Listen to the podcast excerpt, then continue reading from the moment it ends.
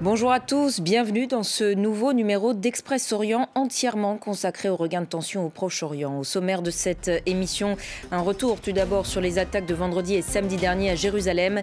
Elles ont fait 7 morts et 2 blessés israéliens. Le Premier ministre Benjamin Netanyahou a commencé à mettre en œuvre des mesures de représailles contre les familles des auteurs de ces attaques. A voir également dans ce magazine un reportage de notre envoyé spécial Claire Duhamel à Jénine où 10 personnes ont été tuées dans un raid israélien jeudi dernier. C'est le raid le plus meurtrier depuis des années, premier acte d'ailleurs de la résurgence des violences actuelles. Et puis on essaiera de comprendre les causes de ce regain de tension et les perspectives pour la paix dans ce contexte avec notre invitée Amélie Ferré, chercheuse à l'IFRI et spécialiste du conflit israélo-palestinien.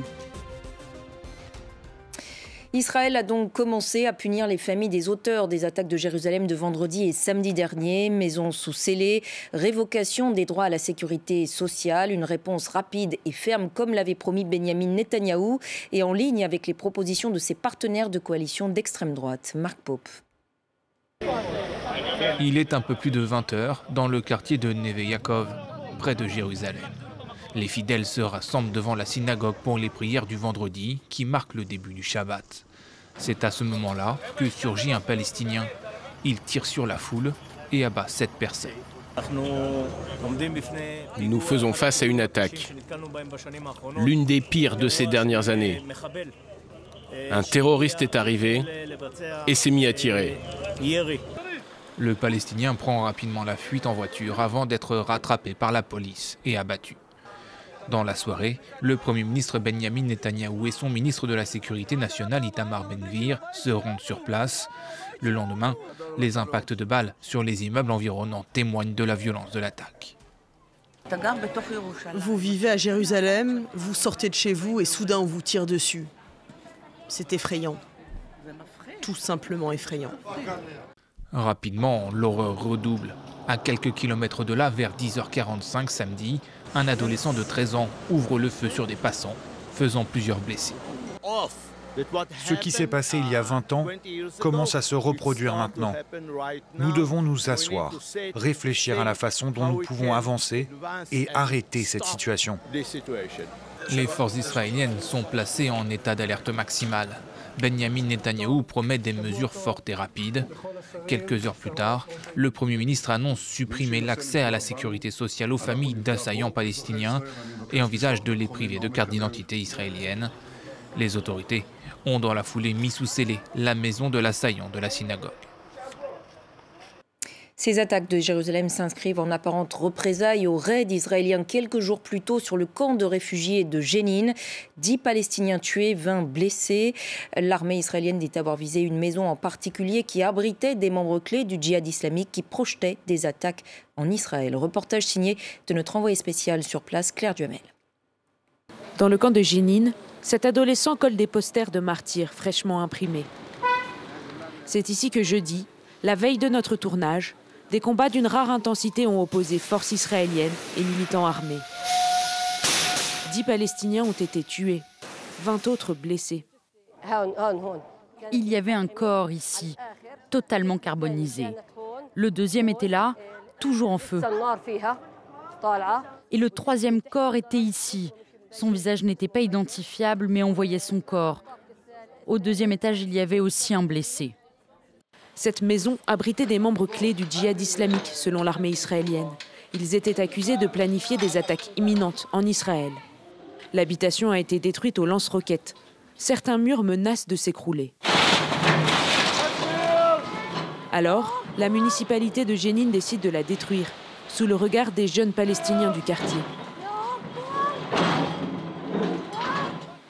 Plus loin dans le camp, cette fenêtre donnait sur les affrontements. Omar nous explique que sa femme était une simple civile. Elle s'appelait Majda Obaïd, 59 ans, tuée de deux balles dans le corps. Elle a entendu les coups de feu et elle se tenait sur sa chaise pour regarder. Elle a entrouvert les stores pour comprendre ce qu'il se passait. Et là, l'armée lui a tiré dessus. Ici, il y a un impact de balles, ici aussi et là. Ils ont ouvert le feu de façon sporadique, comme vous pouvez le voir. Et là, une balle est allée se loger dans la télévision. C'était une femme à sa fenêtre. Elle ne portait pas de masque et certainement pas un fusil RPG. Dans le salon familial, les femmes du quartier viennent offrir leurs condoléances. L'armée israélienne, elle, indique enquêter pour déterminer si certaines victimes n'étaient pas des suspects armés. Et on revient à présent sur ce regain de violence avec euh, notre invitée Amélie Ferret, chercheuse euh, à l'IFRI, euh, spécialiste du conflit israélo-palestinien. Bonjour Madame Ferret, merci d'être avec nous sur France 24. Quels ont été les ingrédients à l'origine de cette explosion de violence? Alors, il faut bien replacer en fait cette explosion de violence dans une temporalité qui est celle du conflit israélo-palestinien. En réalité, il n'y a pas eu donc de règlement politique ni économique de ce conflit, et il y a eu donc plusieurs épisodes de violence mai 2021 août 2022, euh, des attentats euh, euh, à l'automne 2022 donc, qui ont touché Israël. il y a eu un groupe, donc le groupe des Lions, qui a essayé de lancer une intifada en novembre 2022. Et donc aujourd'hui, un, enchaînement de violences encore donc, à Jénine, puis dans les banlieues de Jérusalem. Et donc ce qu'on voit, c'est que finalement, ce, ce conflit, il y a une impasse du conflit. Et tant qu'on n'y a pas un règlement politique du conflit, on peut craindre justement un niveau de violence qui, perdure. Alors on le sait, en décembre dernier, Benjamin Netanyahou avait formé le gouvernement le plus à droite de l'histoire d'Israël. On peut s'attendre à présent à une fermeté renouvelée du côté des autorités israéliennes vis à -vis des Palestiniens oui, tout à fait. Alors, il faut, c'est pas nécessairement le, gouvernement le plus à droite d'Israël, mais c'est surtout un gouvernement avec deux personnalités, notamment donc Bezalel Smotrich et Itamar Ben-Gvir, qui sont ouvertement des suprémacistes juifs, donc qui pensent en fait que Israël doit d'abord être la terre du peuple juif et qui donc ont un agenda extrêmement anti-palestinien et qui en plus sont des personnes qui n'ont pas de d'engagement ou de, enfin vis-à-vis de la démocratie, donc qui sont plutôt pour une théocratie. Et c'est ça qui est extrêmement inquiétant. il y a eu donc une volonté donc de mmh, d'assouplir les règles d'engagement de la police vis-à-vis des Palestiniens, donc qui a été donc prônée par Itamar Ben-Gvir. la volonté donc de justement en réponse aux, événements de la semaine dernière et, et du, ce début de semaine d'émettre plus de permis de port d'armes pour les Israéliens, de, manière à ce qu'ils puissent se défendre contre de potentiels attaquants. et par ailleurs, il y a évidemment le sujet de la réforme judiciaire qui affaiblit considérablement les pouvoirs de la Cour suprême israélienne, qui en fait jouait le rôle de protecteur des droits civiques et donc de l'égalité entre Palestiniens et Israéliens. Et c'est ce contexte-là qui est donc qui inquiète la communauté internationale un gouvernement qui encourage aussi euh, euh, le développement, disons, de, des colonies oui, tout à fait. Donc, la colonisation, c'est vraiment l'issue, enfin, l'enjeu central ici en Israël. Pourquoi? Parce que donc vous avez des, donc ces colonies qui sont en Cisjordanie, qui normalement appartiennent donc, où il y a une souveraineté de l'autorité palestinienne.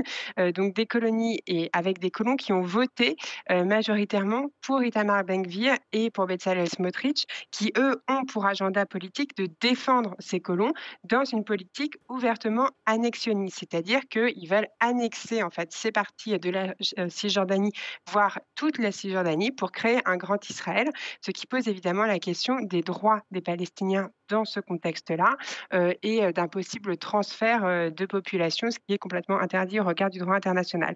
Et d'ailleurs, donc on a eu plusieurs annonces qui sont faites donc pour défendre les droits de ces colons par Itamar Ben-Gvir et Bezalel Smotrich, notamment donner plus de licences pour ou de permis de construire pour les colonies, rattacher donc les colonies leur permettre de, bénéficier de services publics à Israël, puisque au regard du droit international, en fait, ces territoires ne sont pas sous souveraineté israélienne, donc du coup, normalement, les personnes ne sont pas sous la juridiction d'Israël. et par ailleurs, donc, une volonté très très forte de militariser encore plus la, vie des Palestiniens dans en, Cisjordanie pour protéger ces colonies. Le secrétaire d'État américain Anthony Blinken était en visite au Proche-Orient lundi et mardi. Les États-Unis peuvent-ils, veulent-ils jouer encore le rôle de médiateur dans ce conflit? Alors c'est très intéressant parce qu'aujourd'hui, vous avez des politiques d'alliance qui sont faites soit sur des intérêts, soit sur des valeurs. Et donc on connaît évidemment l'alliance qu'il y a entre Israël et les États-Unis. Ça a été répété par Anthony Blinken lors de sa visite. mais aujourd'hui, il y a quand même le grand changement qui est la guerre en Ukraine et donc la nécessité pour Israël de plus en plus de choisir entre deux camps, entre le camp de l'Occident et donc des États-Unis et dans une forme de non-alignement parce qu'en fait, Israël a besoin d'une forme de compromis avec la Russie pour faire ses frappes en Syrie, à la frontière syrienne, contre l'Iran qui essaye au contraire d'avancer ses, troupes et, ses milices à la frontière d'Israël. Et donc là, ce qu'on a vu, c'est que Anthony Blinken, donc Israël a, annoncé qu'il allait examiner la possibilité de donner une aide militaire à l'Ukraine parce qu'il il y a pas mal de technologies qui justement seraient tout à fait importantes pour l'Ukraine. Et donc, ce qu'on peut voir, c'est qu'Anthony Blinken, je pense, a négocié justement une alliance des États-Unis renouvelée si Israël rentrait dans le rang au niveau des intérêts en soutenant beaucoup plus l'Ukraine que ce qui avait été fait auparavant et également au niveau des valeurs en mettant en garde Netanyahou de ne pas devenir une démocratie illibérale. Après, comment ça va se concrétiser dans les faits, ça reste à voir. Merci beaucoup euh, Amélie Ferré pour votre éclairage aujourd'hui sur euh, notre antenne et c'est la fin de ce magazine. Merci à tous de l'avoir suivi. Il est à retrouver bien sûr sur notre site internet france24.com. L'actualité continue sur notre antenne. Restez avec nous sur France 24.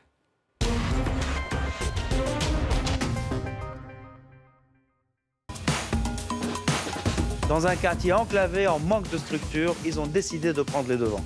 Une salle de muscu, un four à pain Dès qu'un besoin est identifié, un container apparaît au quartier de la nuit. Là, c'est le centre du village que je pilote et toutes les générations s'y retrouvent. Et on veut vraiment euh, que tout le monde profite de l'action du centre. Je veux que les Parisiens viennent manger avec nous et pas le contraire. Culture Box dans la cité, ça se passe à Bagnolet et c'est sur France 24.